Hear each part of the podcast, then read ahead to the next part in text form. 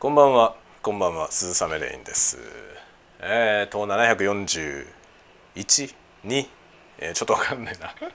調べてからスタートすればよかったですが調べずに始めてしまった742ぐらいかな、えー、741か2です、えー、今日はですね特殊なやつですね。レギュラーシリーズとは違うやつ。朝の挨拶でも昼ご飯でもなく、えー、夕ご飯です。深夜でもない。夕飯夕飯実況初めての試みでございます、えー、まあ家族がね今出かけているのでいつもお昼にやっている感覚のやつを今から、えー、フォーディナー フォーディナーでやりたいなと思います。ではうるさくなりますよ。換気扇をオン。換気扇をオンにしまして今僕はキッチンにおります。そして生活音満載の 生活音満載のクッキングイーティング。クッキングイーティングの、えー、コンテンツ。コンテンツになりえないけどね。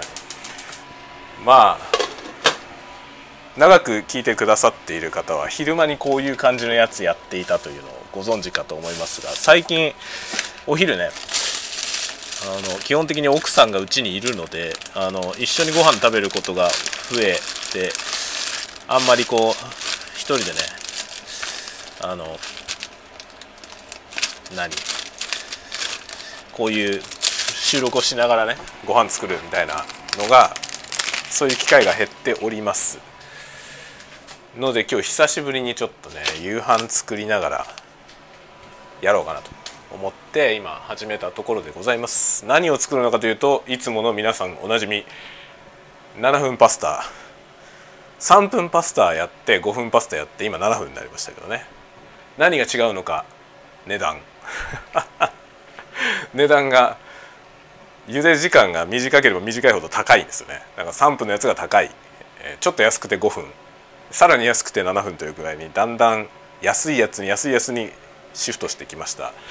で今日は7分パスタを茹でてやっつけパスタソースで食べるわけですがなんかおかずないかなと今冷蔵庫を開けてみるなうですが何もない。何もない。りんごぐらいありますかね。ぐらいですね。あとは何も食べるものはありません。見事に冷蔵庫は空っぽです。なのでちょっと豆乳でも飲みながらまずはお湯が沸くのを待ちましょう。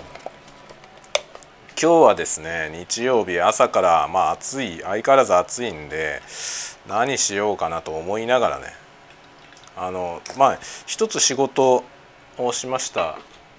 あの本のね改訂版の仕事が来ててそれの構成構成詞確認してくれってやつが来てましてお盆明け締め切りでもらってたんで今あの出版社がねお盆休みで15日まで休みで16日締め切りで構成誌見といてねっていうのが先々週ぐらいかな。先週か先々週か来ててでずっとほかしてあったので今日朝からそれを確認しました。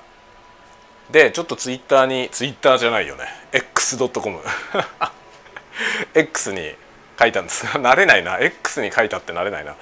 X にも投稿したんですけどあの、まあ、構成詞が大体 PDF で届くんですよね。PDF でね。昔大昔ね。僕20年ぐらい前からこの仕事やってるんですけどまあその始めた頃はファックスで構成詞ファックスで届いてでファックスに赤入れしてでそれをまたファックスで送り返すみたいな感じだったんですけどファックスに赤入れしてもファックスで送り返すと白黒になっちゃうんで、まあ、僕はスキャンしてデータで返してたんですよね。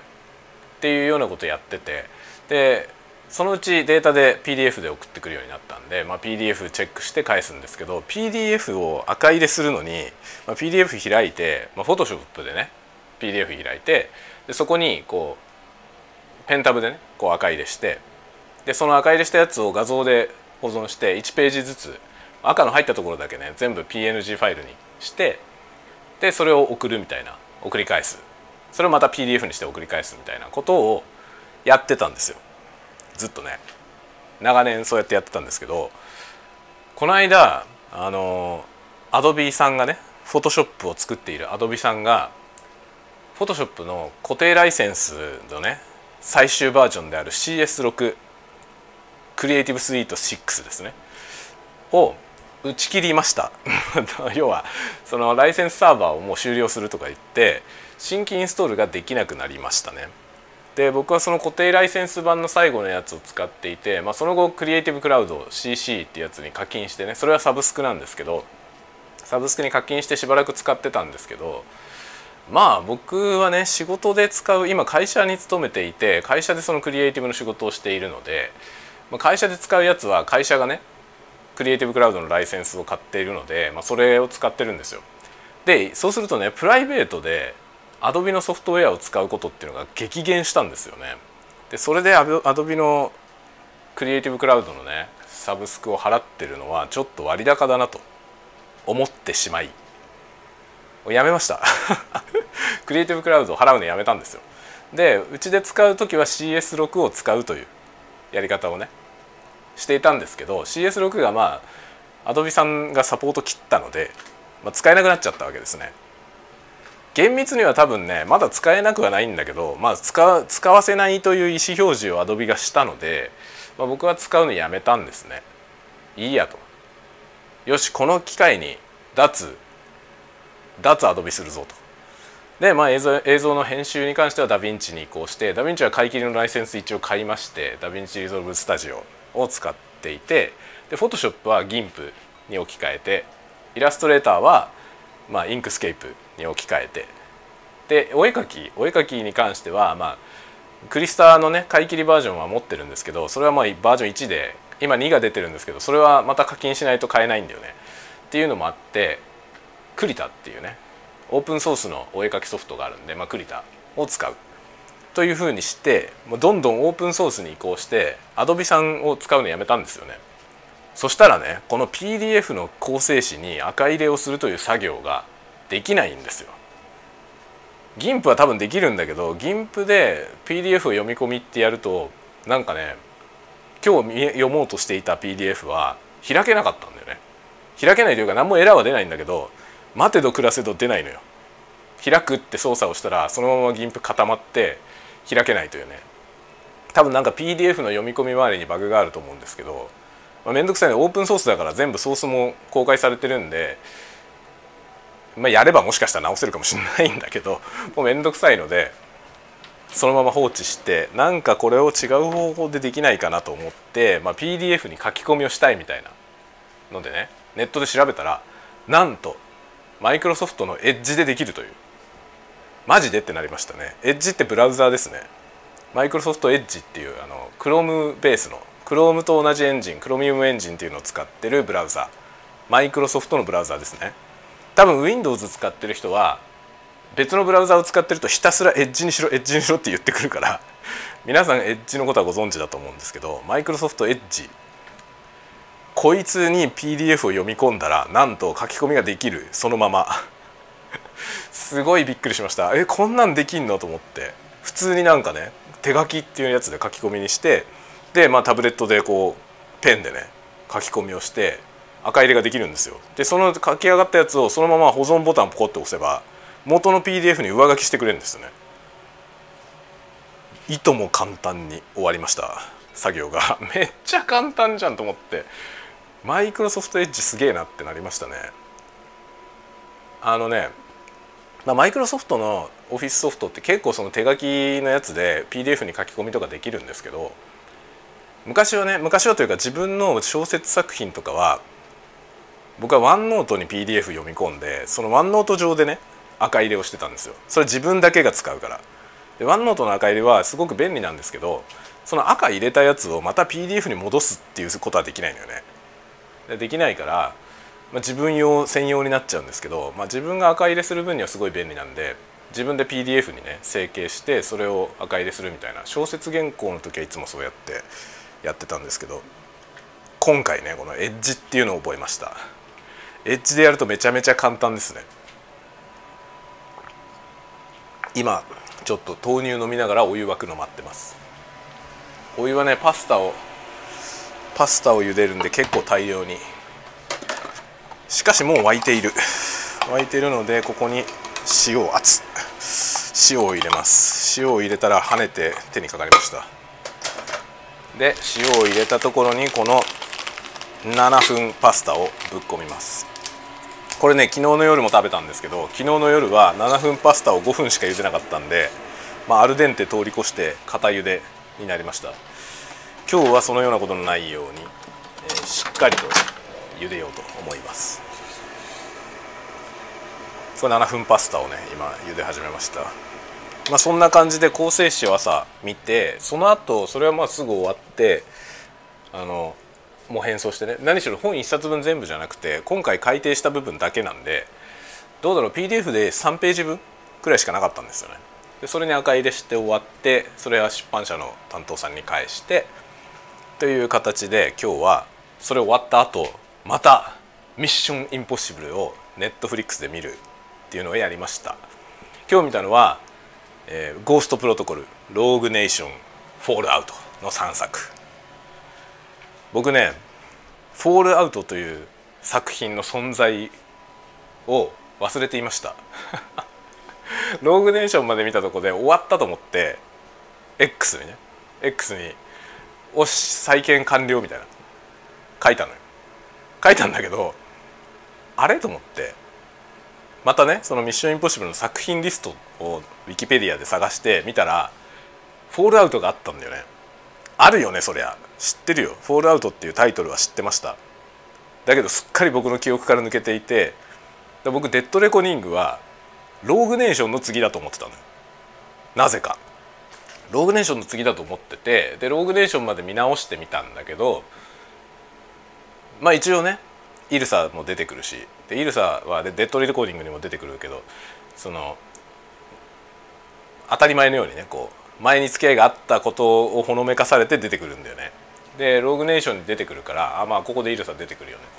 でもその後他他のねその他の人物がどうなったのかがちょっと分かんない人が何人かいてあれと思ってねなんかこれ話つながってないんじゃないのってちょっと思ったんですよ。そしたらねフォールアウト見てなかったことが判明してでフォールアウトを今日見直してみたんですよね。あフォールアウトってあるじゃんと思って。そしたら驚くべきことに僕このフォールアウトというやつ見たことありませんでした。今日初めて見た。この間「ミッションインポッシブル」僕ねあのゴーストプロトコル以降は映画館で見てるとか言ってたじゃない。言ってたんだけどフォールアウト見てなかったよ。フォールアウト見てなくて今日見て全然知らない作品だったんだよね。フォールアウト。あれ？と思って。こんな作品あった？ってなって。今日フォールアウトねすごい新鮮な気持ちで見ました。でもフォールアウトを見たんだけどフォールアウト見てまあイルサのことも分かったしあのあれですねあのセクレタリーあのイーサンの上司がいなくなってなんかキトリッジに戻ってたんだよね。でデッドレコニングになったらキトリッジに戻ってたんですけどその間のあの人どこ行ったんだろうと。思ってたらまあフォールアウトで死にましたね。あここで死んじゃったんだと思って。そうかと。だからローグネーションからいきなりデッドレコーディングに行ってたから僕はいろいろ分かんないことがあったんですけどっていうかホワイトウィドウも出てこないしね。ねフォールアウト見たらちゃんとつながって。つながったけどブラントはどこ行ったんだろう。ジェレミー・レナー演じるブラント。彼どうなったのかという説明が全然ないままフォールアウトに出てこないよね。ローグネーションの時最後まで一緒にいてでちゃんとチームで終わったはずなのになんかフォールアウトは最初から別に全然出てこなくてで彼がどうなったかという説明は一切なかった気がするのよね。今日3本続けてみたから多分合ってると思うんだけど。だからジェレミー・レナどこ行ったんだろう説。がね僕の中に浮上しました。まあデッドリコニングにももちろん出てこないんだけど。出てこないんだけどフォールアウトにも出てこなくてどこ行っちゃったのかなと。ジェレミー・レナーっていうのはあのホークアイやってる人ですね。アベンジャーズで。アベンジャーズのホークアイホークアイもちょっと地味だけど。地味だけど僕は結構好きで。あのジェレミー・レナーという俳優さんが好きですね結構。あの人もねなんか難しい難しいというかあの顔がさょっと特徴的だからあのパッと出した時に彼もねなんかなんていうのちょっと分かんない人物として使えるよね例えばだからあのミッションインポッシブルに出したら、まあ、彼最初味方なのか何なのか分かんないような登場の仕方で結局どこまで信用できるのかが分かんない状態のまま話が進んでいくんですよね。まあ、最終的にはねあの完全に信用できる仲間として成立するんだけどまあその途中の部分のそのうさんくささっていうのがなんかジェメジェレミー・レナーの顔にあると思うね あの人の顔だからなんかこいつのことを本当に信用していいんだろうかと思わせるようなねそういうキャラクターにぴったりですね彼は。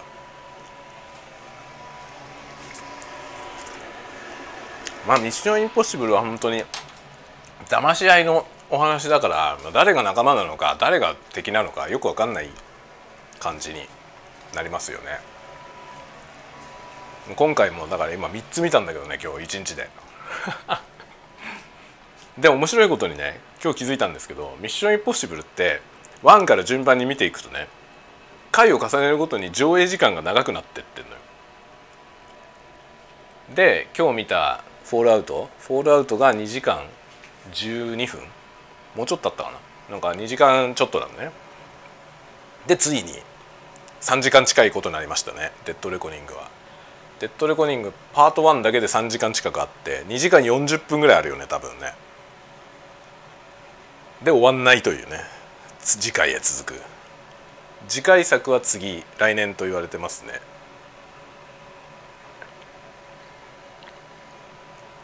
で3を見た時一昨日ぐらいに3を見て「ミッションインポッシブルね」3を見た時に J.J. エブラムス監督してたんだみたいなこと言ってたけどその後ずっと J.J. エブラムスだったね J.J. エブラムスが共同プロデューサーみたいな形で入っててでだから今見た今日見た3本は3本とも J.J. エイブラムスでしたねで JJ フレアこの間 JJ フレアの話したけどもうマジでいっぱい出てくるね。アナモルフィックレンズを使えばどういう映像が撮れるのか。ミッションインポッシブルみたいな。ミッションインポッシブルみたいなのが撮れるよと。っていうことですね。JJ フレアがナチュラルに発生します。そんなアホみたいなことを言ってるうちにパスタが茹で上がったのでこれを皿に盛って食べようと思います。よし。終わったから換気扇を止めますね。この換気扇がうるさいんでね。まあしょうがなくて換気扇つけないで料理するわけにいかないんで換気扇はつけるつけなきゃ作れないんでちょっとつけてあれしましたけど。これさ料理系の Vlog とかやる人どうしてんのかな？そういう見てみればいいんだね。換気扇つけたままで Vlog 収録したらめちゃくちゃうるさくねだからそうすそうなると例えば音楽入れちゃってその声は後取りとかねそういう風にするしかないよね。だけどそれはなんかね臨場感がなくなっちゃうから嫌だよね。かといってでもね換気扇つけないで料理するわけにいかないじゃない。これ料理系難しいよね。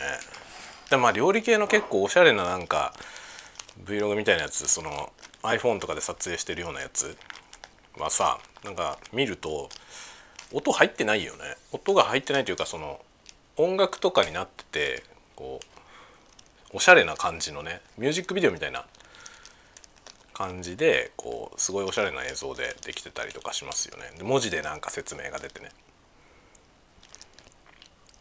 あれはさなんか Vlog ではないよね。そのインストラクションビデオっていうかさそのなんかレシピを紹介するみたいな感じ。だよね。いやほんとさ音をどうするか問題はすごいあるよね。YouTube YouTube コンテンツ。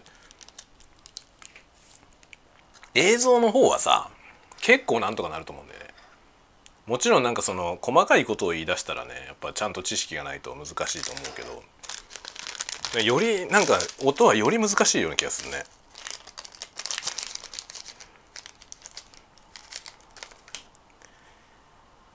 まあでもねなんか YouTube 見てて思いますけどその YouTube でヒットするようなものっていうのはその何ていうの？ヒットするために何が必要なのかっていう要素にその映像とか音のクオリティが高いっていうことは特に必要ないよね。クオリティの高いものが受けてるわけではないよね。というのはすごい思いますね。ちょっと食器を今ね片付け食器を今片付けながら喋ってるのでちょっとカチャカチャ音がしてますがこのパスタソースをね今あえてこれを食べようと思います。これはねなんだっけたらこペペロンチーノとかいうやつ。ちょっと美味しそうです。これどこのやつだ？オーマイ。オーマイのパスタ好きのためのたらこペペロンチーノというやつで2つ袋がついていて1つがたらこソースの袋でそれとトッピングってやつがあってトッピングにはね海苔とにんにくチップと唐辛子あの赤唐辛子のスライスが入ってます。だからこのトッピングでペペロン感を出して ペペロンチーノ感を出してソースの方はたらこソースっていうのがこのたらこペペロンチーノですね。さて昨日もこれ同じもの食べたんだけどさ。食生活終わってんだけど昨日も同じもの食べたんだけどこれ昨日よりうまくいったわ。昨日はちょっと硬茹ですぎてアルデンテを通り越して硬かったんだけど今日のはいい感じです。うん。うまい。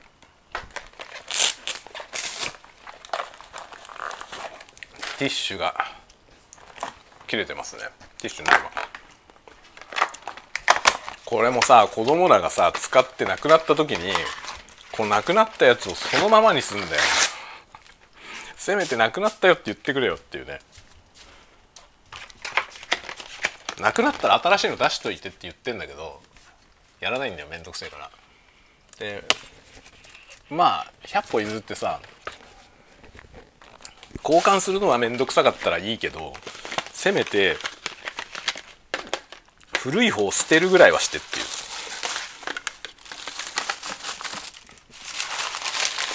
ということをね、まあ、子供に 言ったりしていますね。歩きながら喋ってたら喉に唐辛子が張り付いた。はいしばしゲホゲホタイムを ゲホゲホタイムを取って復活してきました。で今これねティッシュをこのティッシュケースみたいなやつに入れるんだけど。入んねえな。ソフトバンクのティッシュだなこれ。ソフトバンクのティッシュだってことはソフトバンクのなんかイベントやってた時にもらったんだろうな。ソフトバンクねよくやってんですよね。そのソフトバンクエアのなんか契約してくださいみたいなイベント。ヨドバシカメラでよくやってて。で子供が喜びそうななんかゲームやってさ。それで点数が高いとなんか景品くれるみたいな。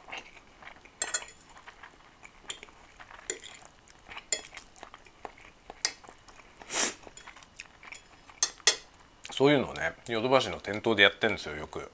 あの札幌のヨドバシカメラね店頭のとこでなんかこの間やってたのはそのねエアバズーカ。エアバズーカでそのストラックアウトみたいなやつやるやつね。でそういうのやっぱりさ子供はやりたがるじゃない。でうちの子そのねストラックアウトでビンゴとか言って斜めに1列揃ったからなんか景品くれるとか言ってこちらへどうぞって言ってさ連れて行かれるじゃない。そうするとなんか本当にどうでもいいようなおもちゃあのファミレスでお子様ランチ買うとくれるようなおもちゃがドバッとあってさどれでも好きなのどうぞみたいな感じで子供が選んでるところにこう親に向かってこうそうねソフトバンクエアーのプロモーションをするというそういうイベントなのよ。なんだけどさ携帯は何使ってますかとかさそういう感じのインタビューでそのアンケートに答えてみたいなそういうやつなのね。なんだけどうち全部ソフトバンクなんだよもともとだからソフト全部ソフトバンクですよっつってで結局何にも貢献できないのよね。そこでなんか景品子供が景品もらって終わりみたいな。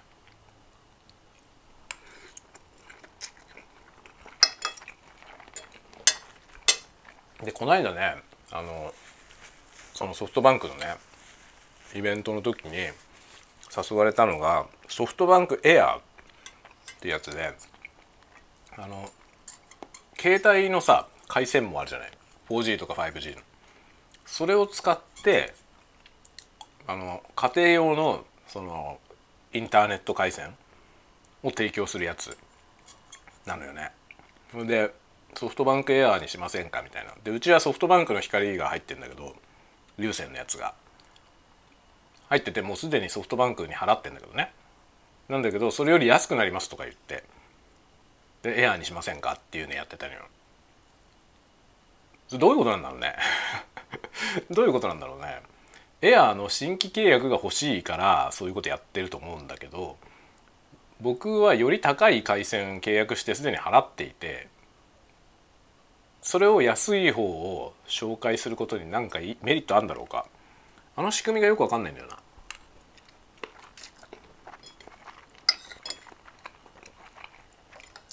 他社回線の人を誘いたいのはすごいわかるけど自社のもっと高いやつを契約してる人を安い方にこう促すことによってさまあ安い方のその新しいやつの契約数を増やしたいっていうのは分かるけどね。それによって古い方のそのもっと高いコースの契約者が1人減るわけじゃない。要は切り替えるからね。それをそれを斡旋することに何かメリットあるんだろうか？ソフトバンクの。これはなんか純粋によく分かんないんだけど。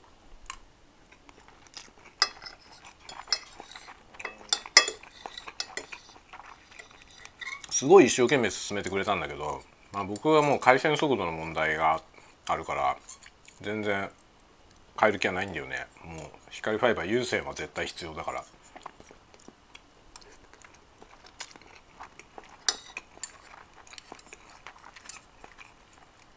回線速度の速い回線をさ斡旋してきてくれればそれは契約すると思うね。切り替えるのは全然やぶさかではない。ね、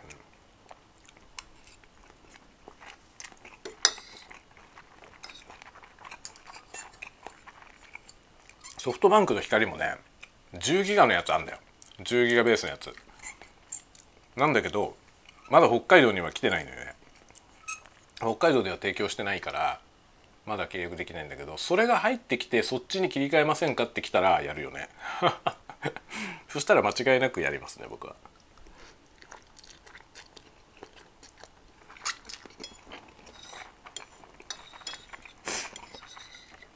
まあこちらは多分ねそう近くない将来だろうな来るのは。北海道はねなかなか難しいんだよね。その新しい回線を持ってくるのが。だから NURO NURO もさ結構時間かかったんだよ来るまでにで最近なんか NURO は結構宣伝してますけどね。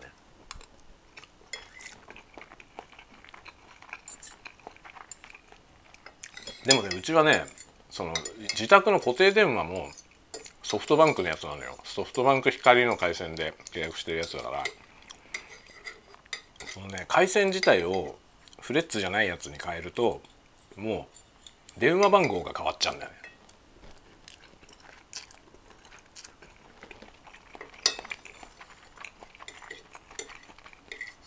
フレッツ回線のままなんか回線契約が変わるんだったらそれはなんか特典によっては考えてもいいよっていう感じなんだけど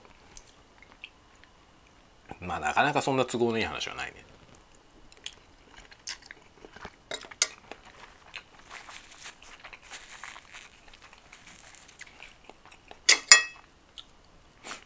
あの携帯のなんかほんと回線契約しませんかとかさあのナンバーポータビリティで回線変えませんかみたいなやつ各社いろいろやってるけどあれうまいこと使って渡り歩くとかなり得するだろうなって思うね。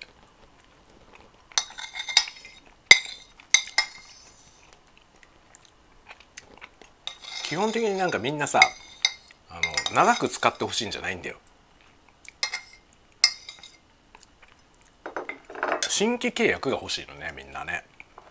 だから新規契約が欲しいからずっといる顧客よりも新しく来る人が欲しいわけよ。だからまあそのでナンバーポータビリティってあるから多分ねうまいこと一番うまいのはいろんな携帯会社をちょいちょい変えて変えながら渡り歩く。特典を利用してね。特典キャンペーンやってる時に渡り歩いていくと多分一番いいだろうね。キャッシュバックとかもいっぱいあるから。そういうので利益を出していくっていう方法は多分あるね。めんどくさいけどさ。もう僕はめんどくさい方が勝っちゃうからずっともうソフトバンクだけど。もう何年ソフトバンクなんだろうね。もうだいぶだいぶ長いことソフトバンクです。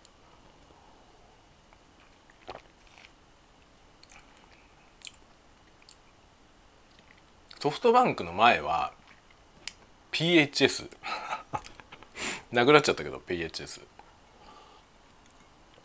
ウィルコム。ウィルコムの PHS 使ってた。でウィルコムの PHS の前は au ですね。au になる前の IDO ってやつを使ってたんだよな。知ってますか移動？移動の移動の後あったな。ボーダフォン。ボーダフォンは J フォンか。J フォンがボーダフォンになったんだよね。確かね。もう随分いにしえの話だよね。いにしえの話だよ。なでなんかいろんなのが合体して au ができたような気がするんだよな。で移動っていうのと契約してたこともあるし移動の後 J フォンにしてボーダフォン J フォンがボーダフォンになってっていう感じだったような気がするんだよな。で au になったんだよな。ボーダフォンが au になったのか？なんかいまいち覚えてないな。その辺の順番をよく覚えてないんだけど。そんなのでしたね。で初めて持った携帯は通貨セルラーだった。通貨も多分 au になったんだよね。au になった時に吸収された中の一つでしょ。どうそうなの？って分かんない。詳しくないんだよね僕も。詳しくないんだけど。まあ携帯初めて持った携帯は通貨だった。通貨セルラー。そっからスタートしたんですよね。それはね初めても携帯持ったのは1996年。だな。96年に通貨初めて持ちましたね。そこから携帯をいろいろ渡り歩いてきてピッチになってピッチはウィルコムのね PHS になってでソフトバンクに来てもうしばらくソフトバンクですけど10年くらいソフトバンクだね今ね。っていう感じなんだけど僕はね一回もドコモに契約したことない。ドコモだけは一回も契約したことないですね今まで。ドコモ以外のとこは逆にだいたいいろんなとこ行ったんね楽天とかね新しく出てきたところのやつは使ったことないけど昔からあったところは大体渡り歩いた気がするな。でいろんなのがいろんな会社が合併して別の名前になったりとかボーダフォンとかはあれ確か海外の会社だよね。なんか日本のところと合体してみたいな話だったと思うんだよな。J4 が吸収されてボーダフォンになったんじゃなかったかな。とかね。今日ここで話してることは全然あの確かな話じゃないんで話半分で聞いといて。興味ある人は調べてみてください。多分僕の言ってることと違う要素がいっぱいあると思う。事実はこれと違うと思うけど僕の記憶だけで適当に喋ってますこれ。なのであのエビデンスがないから。そういうつもりで聞いてくださいね。あの事実を喋ってるとは限らない。僕の記憶で話してるだけ。嘘ついてるとは思ってないけどね。嘘ついてると思ってないけど僕が怪しい記憶で喋ってるので真実じゃないこと言ってるだろうなという自覚はある。という感じ。そうそんなんだよね。で順番も定かじゃないのよ。移動っていうのを使ってて移動を使ってた J フォンを使ってたボーダフォンになったとかそういうのは覚えてるんだけどその順番がどうだったかがちょっと定かじゃないんだよね。端末もねうっすら覚えてんだよな見た目を。こういう端末だったなみたいな。なんか当時シャンパンゴールドって色が流行ってさ。なんか猫も杓子もシャンパンゴールドだった時代があってその時シャンパンゴールドのなんかそれはね移動だったと思うな。移動のシャンパンゴールドの端末持ってたんですよね。でシャンパンゴールドとか言ってんだけどあっという間にそのねその何筐体のねエッジの部分こう角の部分がすりすり切れて塗料が塗装が剥げてさ安っぽい感じなのよ。結局ポケットに入れたり出したりするじゃない。そうするとさその角の部分って塗装剥げやすいんですよね。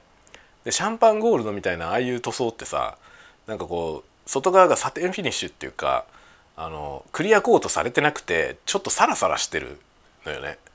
その手触りが。でそのサラサラ感のあるやつって擦れて擦れてすぐ剥げるんだけどそれが剥げてなんかクソ安っぽい感じになるというね。そういうことがあったなと思いますね。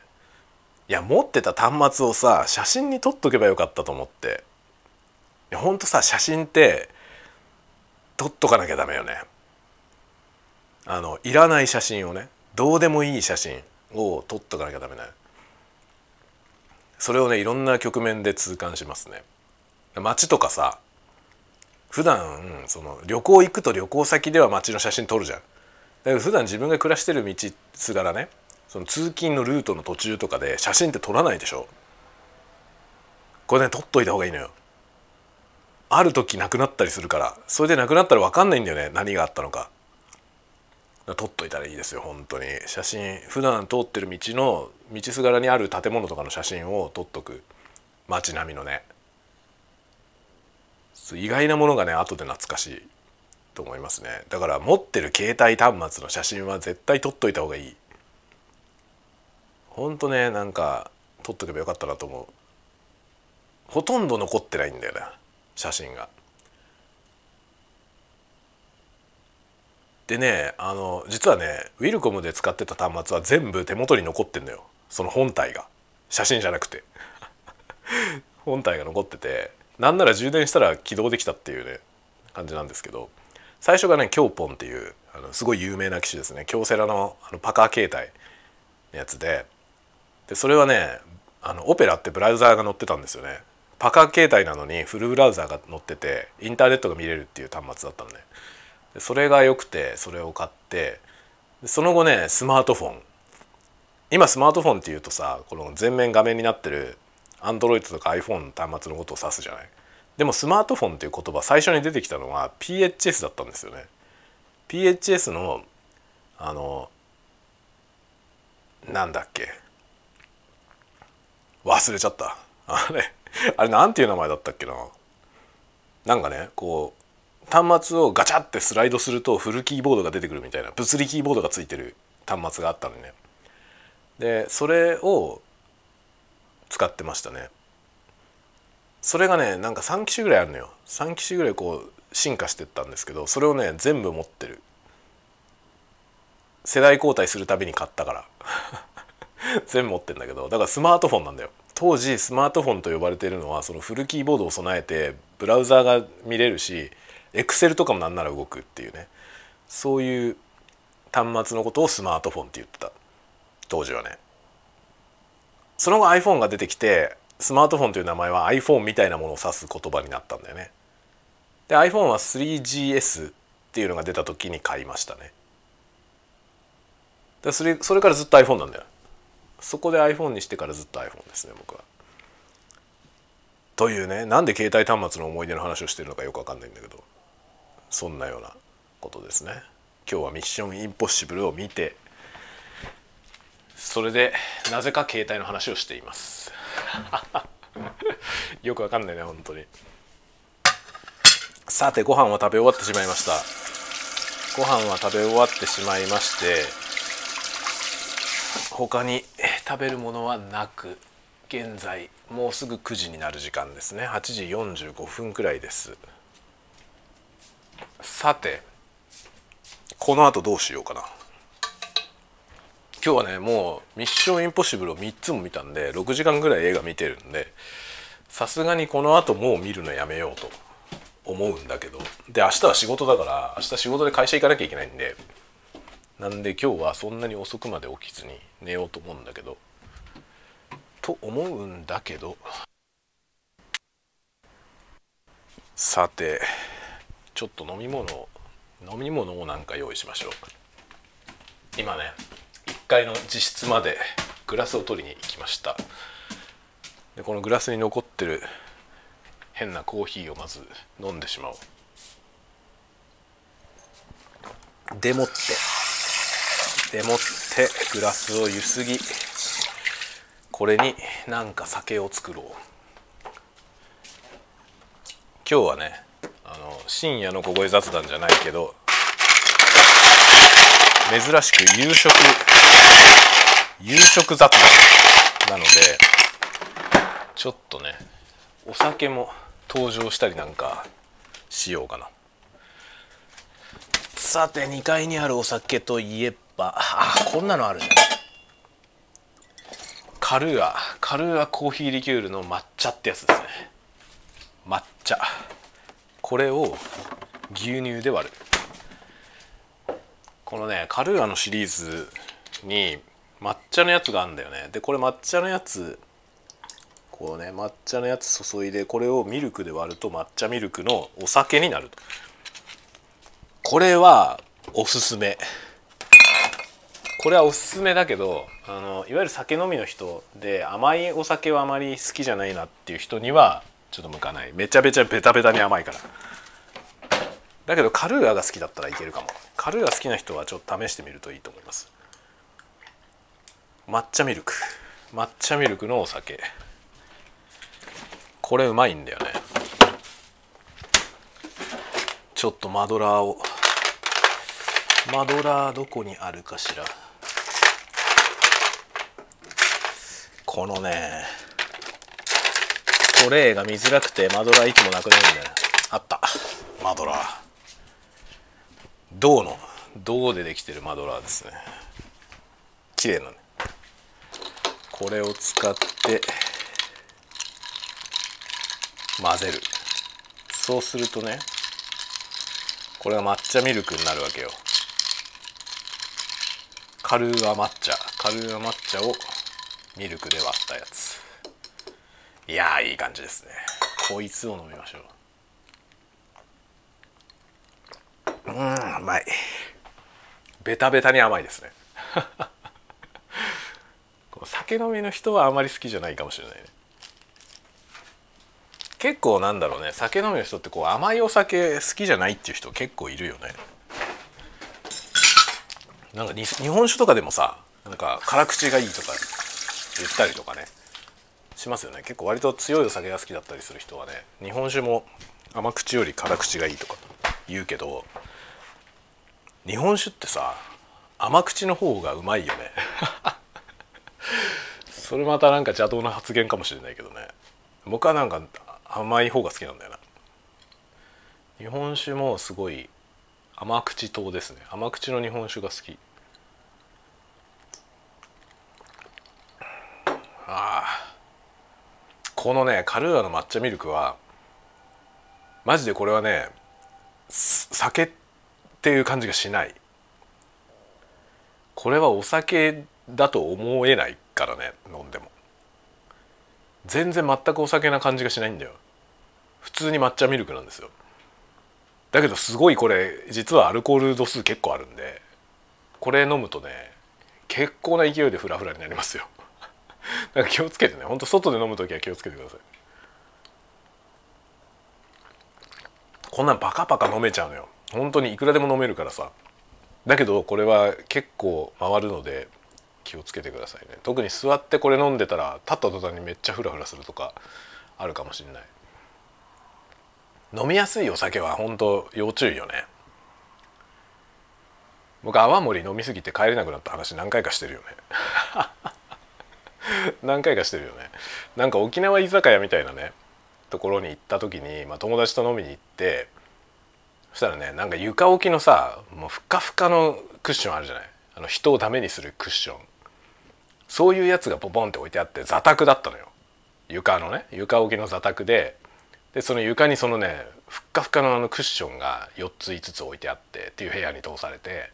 でそこに座ってもうなんかさもうその時点でさ帰れないじゃない？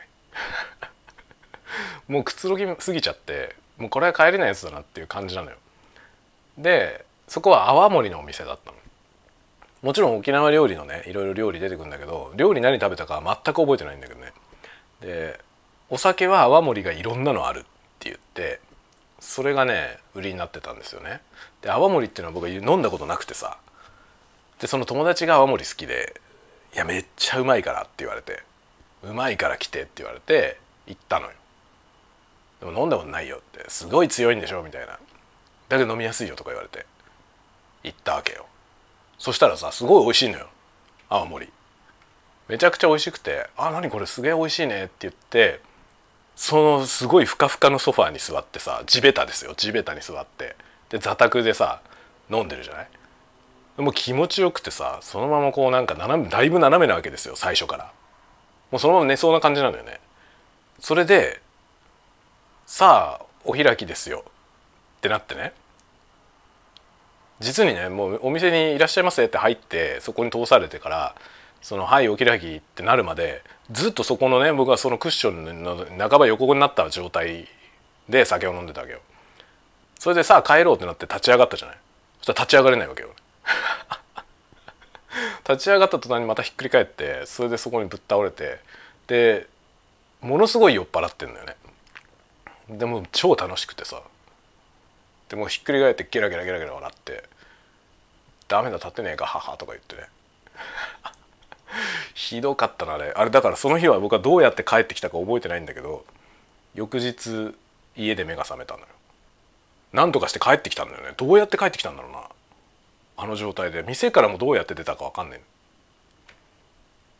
ゲラゲラ笑ってた覚えだけあるんだよね。本当にねそういうことありましたよ。それをさこのね若気の至りみたいな感じで喋ってますけどそんなに若い時じゃないよ。あの時もう30過ぎてたんじゃないかな僕。30過ぎてそんなことなったらダメだよね。二十歳とかさ212歳ぐらいだとさお酒飲めるようになって飲むけど飲み方が分かんないから飲み過ぎちゃってそういうことになるっていうね。のはまあ可愛いじゃないですか。30過ぎたおっさんがさ そんなことなったらダメだよね。帰れないほど飲んじゃダメだよね。と思いながらもなんかフラフラになった覚えがあるね。でもなんとか帰ってきたんだね。どうやって帰ってきたんだろうな本当に。電車に乗んなきゃ帰れないところだったのよ。まあ今住んでるとこと違うからもうちょっと帰りやすかったっていう事実はあるんだけどね。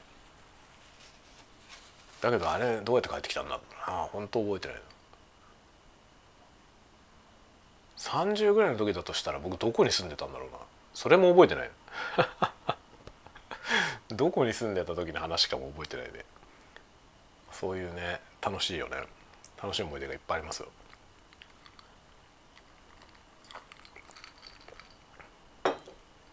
まあ、お酒はね何だろう若い時にあの家でね宅飲み宅飲みで飲んでみるのがいいいいよね。自分がどんなお酒好きかとかそのどういうのを飲んだらどんな風になるのか酔っ払ってね。っていうのを、まあ、宅飲みで家でやってみたらいいと思うね。まあ、できればなんか誰かいる状態でね。誰かいる状態で飲む。一人だとね飲みすぎてなんかぶっ倒れてどうかなっちゃった時に誰もケアしてくれないからさ。なんか目のあるところでそう実験してみるっていうのが本当はね親と飲むのがいいよ。親と飲んで見ててくれる時にちょっと無茶して飲んでみてどうなるのか。自分がどのぐらい飲んだ時どうなるのかみたいなのを知っておくといいですね。それで外で飲む時にちゃんと気をつけられるように僕はねもう本当にリトマス紙のように酔っ払うからさ。少しでもほんの少しでもアルコール入ってたら分かるからね。僕が飲んで顔が赤くなったらアルコール入ってる。アルコール分何パーセントも 0. 何パーセントとかでも本当に顔に出るからね。みりんでも多分酔っ払うと思う そんな感じなんでね。だから僕は本当にちょっとしか飲まないですね。こんなのも今日今これコップ1杯だけどこれ1杯でもう上機嫌な感じになっちゃうからね。で結局ね僕はそのねこれ以上量をいっぱい飲むとねあるところから具合悪くなるんだよね。その途中まではさ楽しいんだよ。もう楽しく楽しく酔っ払ってってなんかもうはちゃめちゃなことになっていくんですよね。そこは楽しいんだけどあるところを超えちゃうと急に気持ち悪くなるんだよね。気持ち悪くなっちゃってそっからはなんかひたすら苦痛になるからそこを超えないようにセーブして飲むようにしてますね。外で飲む時はもうね一杯しか飲まない。帰んなきゃいけないからね。もう何しろ帰るのがめんどくせえんだよな。とにかく帰るのめんどくさいからもう外で飲む時はもうシラフほぼシラフで帰れるように一杯しか飲まない。一杯だけ飲んで元気に帰ります。そうしないと帰るのが本当に億劫だからね。だから結構出張したりとかね出張したりするとその現地の人とさ飲みに行ったりとかするじゃない。そうすると結構遅くまで飲む羽目になるのよね。なので宿の近くで飲んでもらうのっていうかどこかで飲み会とかするんだったらその飲み会の場所の近くに宿取ってって言って宿歩いて帰る帰れるようなとこに宿取ってもらう。それでお店からねすぐもう宿に行ってそのままぶっ倒れて寝るという。そういうスタイルですね。計画的に。もう潰れる時は計画的に酔い潰れるという感じですね。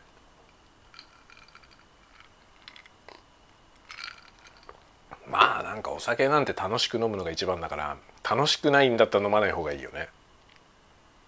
酔っ払って気持ち悪くなるんだったら飲まない方がいいですね。なんかお酒はさ百薬の長とか言うじゃない。少し飲むのはなんか体にいいみたいなあるじゃないですか言説が。あれなんかもしかしたら本当かもしれないけど多分ねアルコールっていうのは体に対してはあまり良い影響はないよね。まずい方が多いと思うんですよ悪い方が。で酒になんか効能があるとしたらメンタルの部分だと思うんだよね。お酒飲んだことによってこの気分が高揚して上機嫌になるみたいなさ。どうでもいいことが楽しくなったりする。っていうことによってなんか体にいい影響があるみたいなね。そういう間接的な効果なんじゃないかなと思うのよね。これも科学的なエビデンスとか一切ない。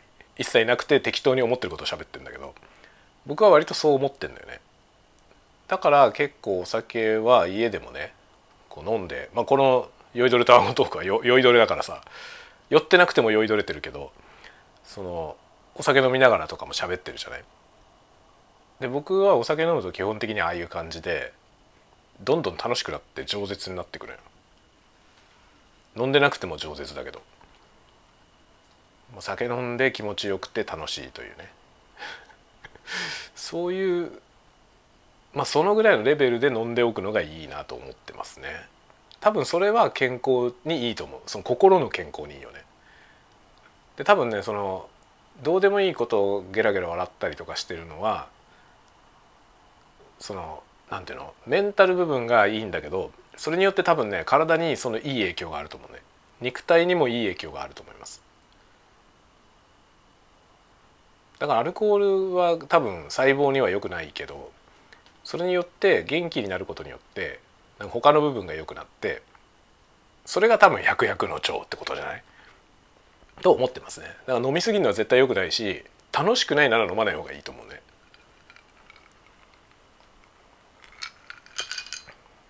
よくさ最近あるあの毎年ね若い新社会人とかに向けてさ会社の飲み会とかなんか付き合いたくなかったら付き合えなくていいとかいうあるじゃない？そんなの当たり前なんだよねもともと。だからその行かなきゃいけないみたいな風潮の方がおかしいと思うね。で僕は今会社でもねもちろん飲み会とか時々ああるし、まあ、いついつもね言い出しっぺはいろんな人言い出しっぺはいろんな人で、まあ、僕は言い出しっぺすることはまあないですね。なんでかというと僕は立場が上だから僕が飲みに行こうってやっちゃうと強制感が出るから。なのでまあ必ず若い人主導でやるようにしてますね。まあ大体みんなねやってくれるんだよ。その歓迎会とか感想会とか送別会とかね。そういうタイミングでなんかこういうのやりましょうって言い出してくれる人が誰かしらいてでそれも全部参加自由で、まあ、来たくない人は来なくていいっていう感じね。付き合いだからとかねあるけど付き合いだから行かなきゃと思う人は来ればいいし思わなければ来なくていい というねそういう感じですうちは。当たり前なんだけどね本当はそれが当たり前だと思うんだけどそうじゃないところ結構あるよね。行かなきゃいけないみたいな雰囲気あったりとかね別にいいじゃないね来なくたって。何なんだろうねその全全員が参加しなければいけないと思ってるその感覚がよく分かんないしそれで例えばさなんか強制的に参加させてねその本当は来たくない人たちがいっぱい参加してる飲み会って楽しいのかなそんな楽しくないと思うんだよね僕は。むしろなんか来たくない人は来ないでくれた方がいいよね。嫌だったら参加しなくていい本当に。なんか楽しいと思ってくる人だけでいいじゃない。その方が楽しいじゃない。参加してる人たちにとってもさ。だからなんかいやいや来るんだったら来なくていい。本当に。本当に来なくていいよね。迷惑だよね。と思うんだよね僕は。でも来なくていいよ全然っていうね。だ会費払いたくねえなと思う人は来なくていいよね。本当に。払いたくねえなと思ってる人いるだけで嫌じゃない。なんかそそんな人来なくていいよと思うんだけど。全部自由ですねうちは。その飲み会とかも参加しろって強制することは一切ないし飲み会に出てきても別に酒飲みたくなかったら飲まなくていいし。というか初めから終わりまでジュース飲んでる人とかもいる。実際。全然いいよね。なんで酒飲まないのみたいなことは一切ないし乾杯がビールとかもない。そもそも僕が最初からビールを飲まないし。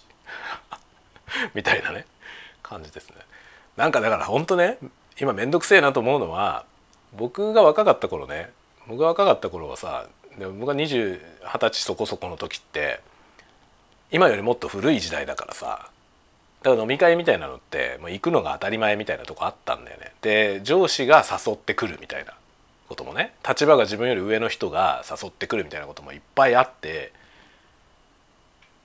だけど僕はあんまりそれが嫌ではなかったね嫌ではなかったんだけど今時代が違うからさ僕が上の立場になっちゃったじゃない？もう40代半ばだからね。ってなった時に若い人と話したいと思ってさで、まあ、酒でも飲みに行こうかと思ったとして言えないんだよね。言っちゃいけない風潮があるんだよね。ない言えないことないですか？で若い人側からするとそれが機会損失になってんのよ。その上の人と年上の人とね飲みに行きたいと思ってる若い人もいるんだよ。いるんだけど今誘っていく人って無神経な人だけなんだよね。ある程度常識のある人は誰も誘わないですね僕らぐらいの世代の人。だから他の会社でもねいろいろな会社の方々とこう交流があるけど、まあ、部長クラスですよね。僕らぐらいの年の人って部長クラスなんだけど部長クラスまあ課長部長クラスですよね、まあ、僕らの会社ってそういう組織図じゃないからそれ部長っていう役割ないんだけど、まあ、それぐらいのクラスの人たちですよね。そういう人たちで集まって喋ってる時にやっぱりみんなね若い人飲みに行こうって誘えないよね。ってみんな言ってる。だから今の若い人って誘われないんだよ。で僕が若い時はさみんなガンガン誘ってきたから僕が二十歳ぐらいの時の40代50代の人ってしょっちゅうなんか飲みに行くとかって飲みに行かないって言ってきてたよく。で僕はいつもそれにくっついて「あいいっすね」っつってついてってで特に差しだったりするとその50代の人とかね40代50代の人と差しで飲みに行ったりするとおごってくれるんだよ。でそれでおごってもらってうまいもの食わしてもらって喋ってねそれでまあおっさんのいろんな話をさ聞かされる感は確かにあんだよ。なんだけどそこで聞いた話って無駄じゃないんですよね。結構いろんなことを聞かされていてで酔っ払ってるからそんなことまで言っていいのっていうような話まで出たりするわけよ。でそういうのもまあもちろん僕はそれそういうの聞いて外に漏らさないからねマナーとして漏らさない代わりに漏らさないという信頼関係を作ると安心していろんなことを教えてくれるからやべえ話もいっぱい聞くわけよ。とかねそういうことは昔あった昔はよくあってそういう僕はその機会に相当勉強させてもらったと思ってるんですよね。いろんな職場のいろんな上司と飲みに行っていろいろおごってもらってうまいもの食わしてもらってでちょっと他で聞けない話聞かせてもらうじゃない。相づち打っとけばいいだけだからさ「へえ」とか「すごいっすね」とか言ってるとバンバン教えてくれるじゃんいろんなこと。それ処世術だったと思うんだよね。若い人なのね。いかにその年配者の誘ってくれる相手になるかっていうところあいつ誘うと面白いと思ってくれればさちょいちょい誘ってくれるようになるわけじゃん。でその誘われた時に嫌そうにしてると嫌そうにするやつはあんまり誘わないじゃない？向こうもね。だそうするとそのいいつもホイホイついてくるやつに声がかかるわけよ。でそれで僕はいろんな人にいろんなとこに連れてってもらってものすごい人といろいろね話をしてものすげえ話をいっぱい聞いたのよ。だからねすごい人だと僕財団ヤマハの専務とかと 飲んだことある。財団ヤマハのねあの人何だった常務常務取締役かな？常務取締役かなんかだったよね。重役ですよ。の人と飲みに行ったことあんねん僕はペイペイです。アルバイト。ヤマハグループの会社でアルバイトをしてただけ。なんだけどなぜか常務取締役と飲みに行ってすっげえ話いっぱい聞いたのよね。みたいなね。そういうことがあるわけじゃん。今でもそういうことない。今のその50代40代50代の人たちである程度ちゃんとした地位にいる人っていうのはよく分かってるから世の中の情勢をねよく分かってるから二十歳そこそこの人に飲みに行こうって言わないのよ。面倒くさいことになるから。だからみんなそういう強制感が出ちゃって断れないでしょ。相手は断りにくいじゃない。さすがにやっぱ自分がねこういう立場も上でその若い人にね飲みに行こうって言ったら「はい」って言うしかないみたいなことあるじゃない。それで嫌だったら嫌って言ってくれればそっちの方がありがたいんだけど言えない人が多いでしょ。そうするとそれが分かんないからこっちからするとね。本心で来てるのかそれとも本当は来たくないけど付き合ってくれたのかよく分かんないしで結局なんかそれを誘うこと自体がパワハラとか言われちゃうからね。だから誘わないんですよ。で僕も全然誘わないもん若い人。だから飲みに行くんだったら僕は上の人年上の人と行くもんね。僕らよりもっと上の60代とかの。50代60代の年配の人は誘いやすいの。こっちは年下だからね。こっちが下だったらめっちゃ誘いやすいじゃない。であわよくばおごってもらうわけよ。それでまたすごい話聞かせてもらうっていうね。そうすると僕らのその何て言うの持ってるバカみたいな話をね聞けるチャンスがないんですよ。若い人たち。今こういう風潮になっちゃったから。だから僕若い人に言ってんのはその処世術としてねおっさんと話するのが嫌じゃないんだったらおっさんに気に入られるといいよっていう話をしてる。面白いこと教えてくれるから。すげえいろいろ教えてくれるよね。おっさんたちはさ話す場所ないから結局。そういう喋りたいことがいっぱいあっても喋る相手がいないのよね。だからおっさん同士で愚痴愚痴ってるだけだよ。今。おっさんはおっさん同士しか誘えないからさ。で他者のそういう人と喋るわけ。本当に。横のつながりに行くんですよね。縦がつながんないから。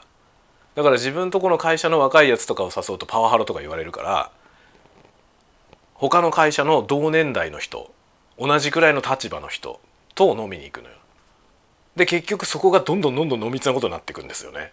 お互い濃密だからさ40代ぐらいになるともう濃密じゃん。煮締まってるからね。煮詰まってんじゃなくて煮締まってるから。その煮締まったおっさん同士がねものすごい濃い話をしてるわけよ飲み会で。であわよくば僕はそういうところについていくわけよ。もっと自分より上の人たちがやってるそういうディープなところにこうねアンテナを張って「あなんか飲みに行くんすか?」みたいな「俺も連れてってくださいよ」みたいな。っていうね処世術だよねこういうのはねだから結局なんかそのねあまりにもみんな誘われるの嫌だ飲み会に行きたくないっていうのを言い過ぎたと思うそれで本当は行ったら楽しかった人たちも行けなくなったよね。誘ってもらえなくなったと思うんですよ。だから若い人はその面白い話を聞かせてほしかったら自分から誘ったらいいね。自分から誘うのもね億劫だと思うんですよ。で結構さ申し訳ないじゃん。年上の人誘うと年上の人大体おごってくれるからね。その自分が誘ったことによって相手はおごんなきゃいけないっていうね。そういう感じがするから誘いにくいと思うんだけどなことどうでもいいからガンガン誘ったらいいと思うね。なんならおごってくれって言ってもいいよ。僕言ってるからね。もっと自分より立場が上のね社長クラスの人たち。他の会社の社長とか。と飲み行く時になんかうまいもん食わしてくださいよとか普通に言うからね。それでついてってそうすると何言ってんのって言いながら怒ってくれるんだよね。それでじゃあこれ食いに行こうよとかっつってなんか高えもん食わしてもらったりとか してね。それでまあ話聞くわけですよ。話聞くっていうことが面白いよね。本当に。で僕こんなさなんか酔いどれたわごトークとか言ってずっとたわごとをしゃべくり倒してるからまあ喋るのは好きなんですよ。喋るのは好きなんだけど聞く方がもっと好き。人が話してるの聞くの大好きですね。だから喋りたい人と飲みに行きたいのよ。なんか喋りたい人。で僕は聞くからなんか聞くの好きだからね。だ割と誘ってくれるわけよね。多分僕に話すの楽しいんだろうね。話したい人は多分僕が相手だと話しやすいんだと思うんですよ。そういうポジションにいるとめちゃめちゃ美味しいのよね。めちゃくちゃ面白い話いっぱい聞けるからさ。だからもうなんかめちゃ変な裏話みたいな話いっぱい入ってくる。それが楽しいね。どういう話っていうのをこういうとこで言えないのが問題なんだけどさ。こんなところで言っちゃまずいような話もいっぱい聞けるわけよ。楽しいですね。若い人たちは本当ねなんかそのあんまり毛嫌いしない方が面白いと思うよっていうのは僕が若い時の経験上そう思う。ただまあ僕この間も言ったけどね僕はもう若くないでしょ。そうすると僕の感覚はもうおっさんの側の感覚だから今のおっさんたちは多分そう思ってんだよみんな。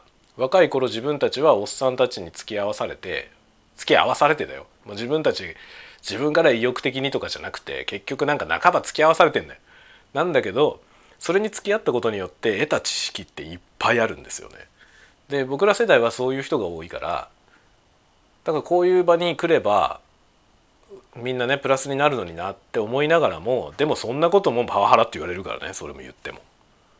だパワハラになるから言わないんだよ。常識のある人たちはみんな誘わないから本当に。だこれでこの今の状態で無神経に誘ってる人たちは無神経なだけで結局そういう人たちって大して面白い話も持ってないんですよ。だから結局そういうやつに誘われてもあんまり面白くない。で本当に面白い人は誘ってくれない。という今ね図式がある。間違いなくあると思います。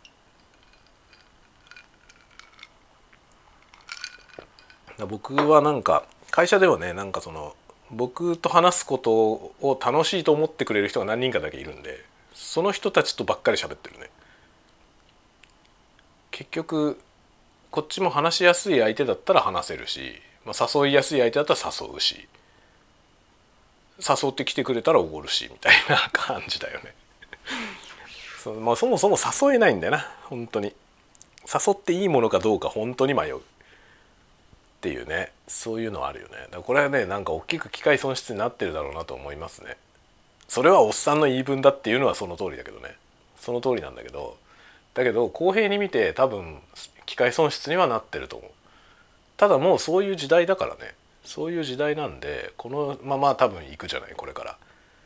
そうすると今の若い人たちが20年後とかね4 5 0代になった時にその時代の若い人とどうやって接するんだろうっていうのは思うよね。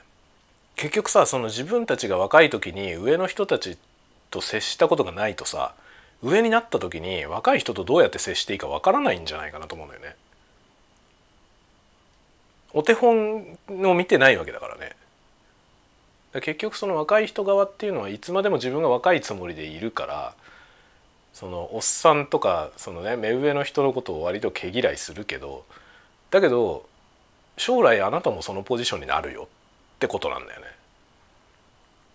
若い人上司に文句言う人は結構上司の文句をね上司に文句言うんじゃなくて上司の文句を他で言ってる人とかいっぱいいるんだけどじゃああなたが上司になった時にそうならないようにしなさいよっていうのは思うよね。結局さその上司の文句言ってたようなやつが文句言われる上司になってんだよ結局のところ。で文句を直接上司に言うやつはちゃんとした上司になるんだよね。直接文句言ったことによってそこで話し合いになるんだよね。だからその一方的に自分がその自分に対してのネガティブだけが目が目についてそれを陰で批判することは簡単だからみんなやるじゃない。なんだけどそれを直接本人に文句言ったらこれにはこういう意味があるんだよということを聞けるかもしれないよね。一見とんちんかんに見えることの裏にいろいろな思考が隠されていることを知ってなるほどと思えるかもしれない。でそういうふうに思えたら自分が上の立場になる時に振る舞いが変わると思うんですよね。だ結局なんか身勝手なことばっかり言って文句ばっかり言ってる人が文句言われる上司になっちゃうと思う。明日は我が身っていう言葉あるけどさ明日は我が身なんだよ本当に。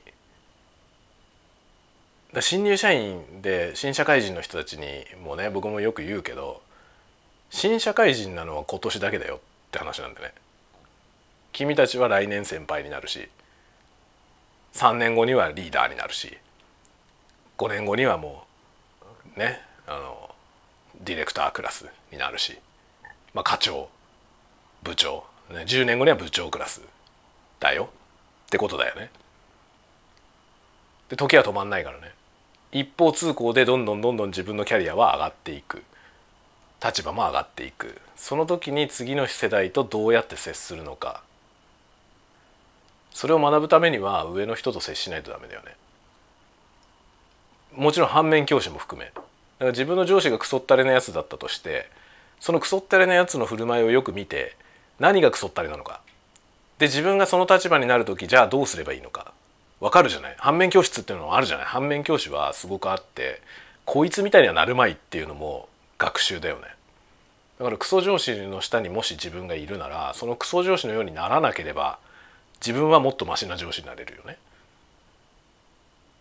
それを毛嫌いしてそいつとつるむことをしないもうそう接することから避けて逃げて通るみたいなことやってると自分も同じことになる。何しろ対処が分かんないからねっていうねそう悪循環を感じますね。だから飲み会がないこと別に飲み会は僕も別にそんなに好きじゃないけどさだけどその飲み会みたいなものが毛嫌いされすぎていてそれによって継承されるべき何かが継承されていないっていう現象はあるのよ。これはねなんか間違いなくあると思いますね。飲み会をしたいおっさんの言説みたいになってるけどそういうことじゃなくて僕は別にそんなに飲み会したいとは思ってないけどだけど飲み会が壊滅したことによってそれによって失われた何かはあるんだよね間違いなく。それは若い人側の享受できたはずのメリットが減ってると思っている僕は。おっさんの欲目もあるかもしれないけどあるかもしれないけどそれだけじゃないと思ってますね。この話は結構深いと思うんだよな。なんか今なんとなく喋ってて偶然こんな話になったんだけどさこれはなんかね結構あると思うよいろんなところで。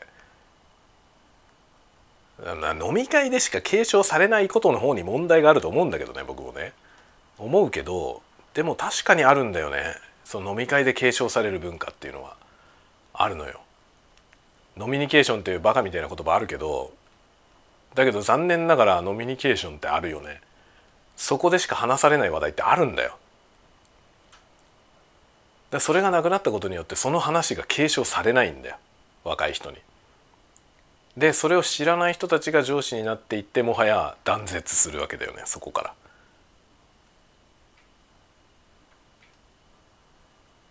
次第にだからね世の中は面白くなくなっていってる気がするね。面白い人が持っている面白いものが継承されなくなってきたからだと思うね。だからオリジナリティに頼るしかないよね。若者のオリジナリティにオリジナルの面白さだけど面白い人はどんどん減ってる。なぜならね異物を許容しない社会だからだよ。それは本当に思いますね。面白い人どんどん減ってるよね。だから社会人普通に社会人として暮らしていて会社に勤めていたりとかねするような人の中に面白い人っていっぱいいるんですよ。いたんですよね。だけど最近そういう人ある程度以上の世代の人にしか見ない。若い人の中にほとんどいませんね。面白い人。だからそういう人はどこに生息しているのかなというふうに思うし、まあ、そのそういう人がせ育ってくるそのなんていうの？社会のさなんていうんだろうな。ゆとりみたいなもの？そういうものがなくなってきてるのかなっていうのも思うよね。面白い人は本当に減ってると思うな。なんかこの人面白いなっていう人すごく少ない最近。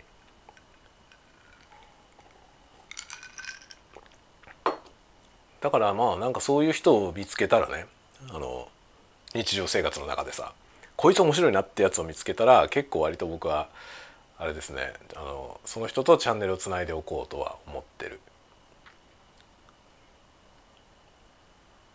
それによってだってね面白い話が聞けるじゃない。やっぱ面白い人とつながっておくとやっぱ面白いしその豊かになるよね自分の生き生きる人生がね豊かになりますよね。だからいかに面白いやつと出会うかっていうことがね本当になんか幅を広げるなと思うんだよね。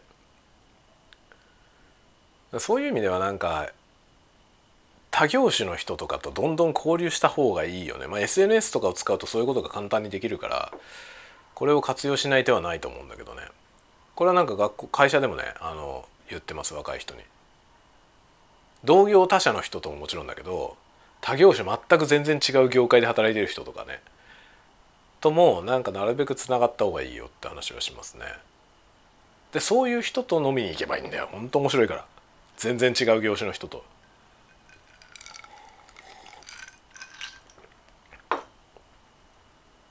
この間僕税務署で働いてる人と知り合ってさ税務署で働いてる人の話めちゃくちゃ面白かったよ。なんで面白いかというと僕が普段フィいるフィールドとまるで違うからですよね。役所の仕事でしかも税務署ってお金の話をやってるとこでしょ。まあ硬いじゃない。でそういうところで働いている人何を考えて仕事をしているのかっていうのは僕の想像の外側なんですよね。どんなに想像を巡らしても全く想像の及ばない世界そういう世界の人の話めちゃめちゃ面白いよねすごい面白かったですよ税務署の人と話したのはめっちゃ面白かったし警察官と話したのも面白かったですね。なんかそういう全然違う仕事してる人と知り合えると楽しいよね。ちょっとねまあ酒を飲みに行ったわけじゃないんだけどさああいう人と飲みに行ってみたいわ本当税務署の人と飲みに行きたいよね。税務署の人と飲みに行く機会なんてないよね。ないわ。ないけど飲みに行きたいわ。そういうことをね日夜考えています。やっぱ全然違う職種全然違う視野を持ってる人楽しいよね。そういう人と話がしたい。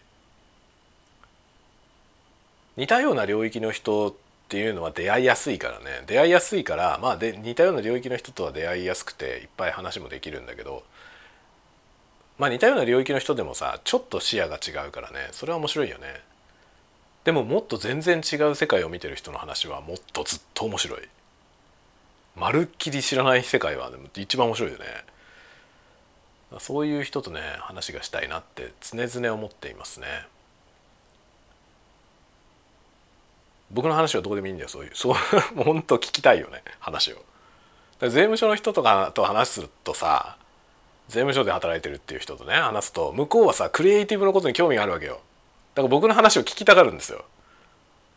そんなのいいからさ だって僕はそっちの話を聞きたいんだよってなるのね。